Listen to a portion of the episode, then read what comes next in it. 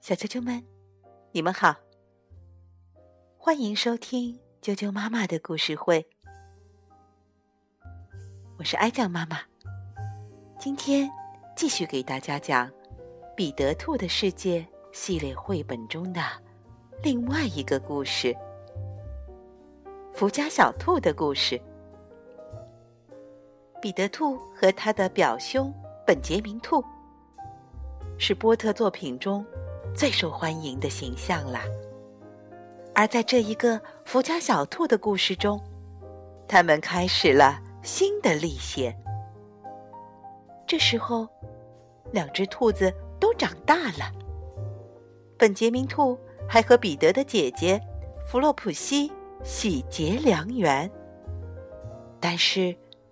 麦格先生的院子仍然是危险的，它威胁着本杰明兔六个孩子的安全。这里的麦格先生家是以波特反复描述过的他伯父家为原型的。好，赶快来听故事吧，《福家小兔的故事》。送给所有喜爱麦格先生、彼得兔和小本杰明兔的小朋友们。据说，莴苣叶吃太多了会产生催眠效果。可我吃莴苣叶就从来没有犯过困。不过话又说回来，我又不是兔子。莴苣叶。确实产生过很厉害的催眠效果。那是发生在福家小兔们的身上。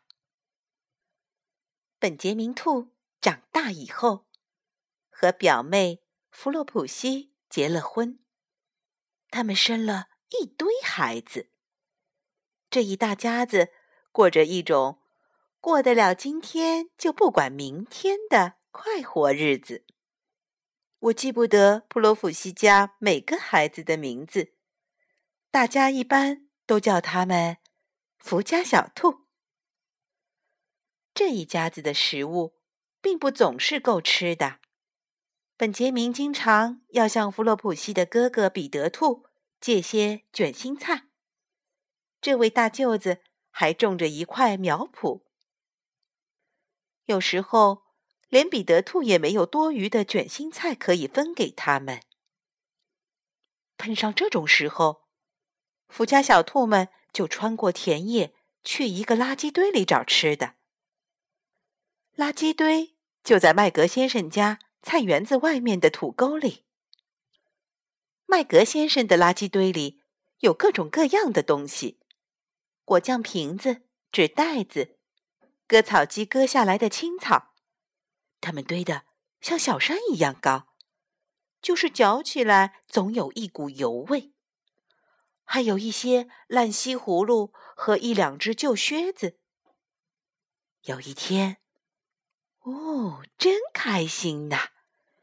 那儿有一大堆长老了的莴苣叶，老的已经长出花来了。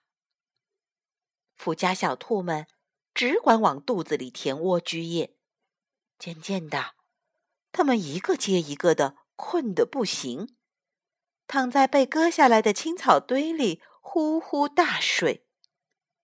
本杰明兔不像孩子们那样困得厉害，在临睡之前，他还足够清醒到能拉一个纸袋子过来盖住自己的头，以免被苍蝇打扰了好梦。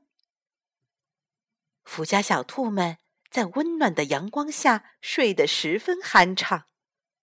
从菜园子另一头的草坪上，远远传来割草机发出的“嘎哒嘎哒”的声音。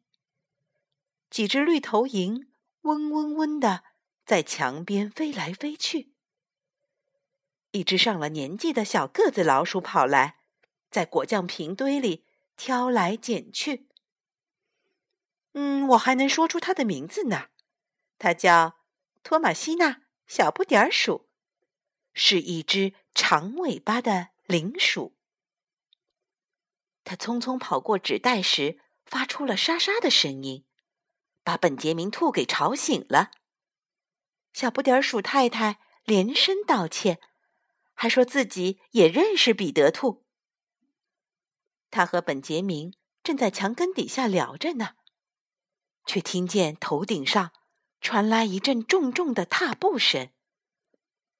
突然，麦格先生把一袋子刚割下来的青草倒下来，正倒在熟睡中的福家小兔们的身上。本杰明兔悄悄地缩到纸袋子下面，鼠太太也藏进了一个果酱瓶。青草如细雨一般洒在小兔子们的身上，它们在睡梦中露出了甜甜的微笑。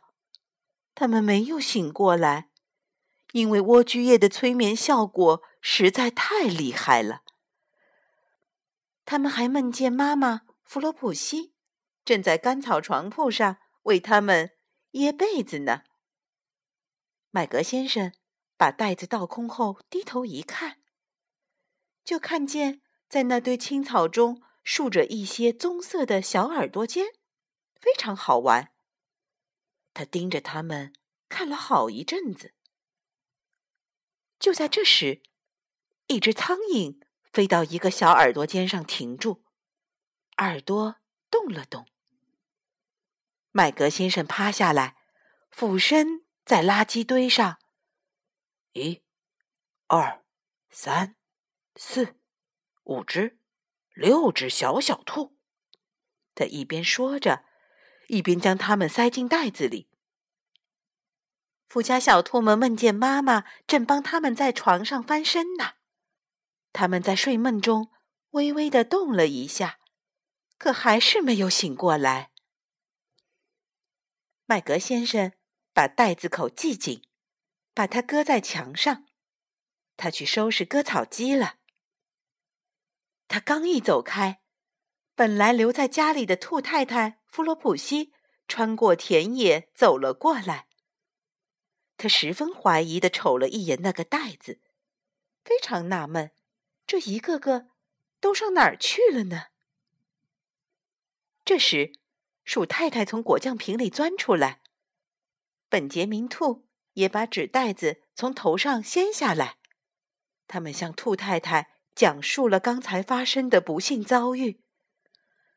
本杰明和弗洛普西绝望了，他们无法解开袋口上的绳子。还是小不点鼠太太会想办法。他在袋子底下的一角。咬穿了一个洞，小兔子们被拖了出来，连掐带拧的给弄醒过来。他们的家长又找来三个烂西葫芦、一把破旧的黑涂料刷子和两个烂萝卜，把它们塞进空袋子里。然后，他们都躲在灌木丛里，等着麦格先生。麦格先生走回来。捡起那个袋子，把它拿走。那袋子拎在他手中，直往下沉，好像还很重似的。福家小兔们跟在他后面，保持着一段安全的距离。他们看着麦格先生走进自己的房子，然后就轻手轻脚的爬到窗边去偷听。麦格先生把袋子重重的摔到石头地板上。要是福家小兔们不巧还待在那袋子里面，会痛得要命的。他们听到麦格先生在石板上拖椅子，还痴痴的笑着说：“一、二、三、四、五，六只小小兔。”呵呵呵嗯，那是什么？那些小兔子又在捣什么乱？麦格太太问道。一二三四五，六只肥肥的小小兔。麦格先生又说了一遍，还板着手指头来数。一二三，别犯傻了，你这个傻老头！你在说什么呀？就在那个袋子里面。一二三四五六，有六只。麦格先生回答。最小的那只福家小兔爬到了窗台上。麦格太太抓住袋子摸了摸。他说：“他能摸到的有六只，不过它们一定是老小兔，因为它们摸起来很硬，而且形状都不一样，肯定不好吃。不过这几张皮正好给我的旧披风做衬里。”给你的旧披风做衬里，麦格先生喊起来：“我要把它们卖掉，去买我的烟草。抽你的兔子烟草吧！我要剥了他们的皮，砍了他们的脑袋。”麦格太太解开口袋，把手伸进去。当他摸到那些烂蔬菜时，非常非常的生气。他说：“麦格先生是诚心这么做的。”麦格先生也变得非常恼火了。一个烂西葫芦从厨房的窗口飞了出来，正好打中那只最小的福家小兔。这一下可真疼啊！本杰明和弗洛普西觉得该回家了。就这样。麦格先生没有搞到烟草，麦格太太也没有弄到兔皮。可是那年的圣诞节，托马西娜小不点鼠太太却收到了很多兔毛作为礼物。这些兔毛够他做一件披风和一顶兜帽，一副漂亮的毛手笼，还有一对暖和的。连指手套，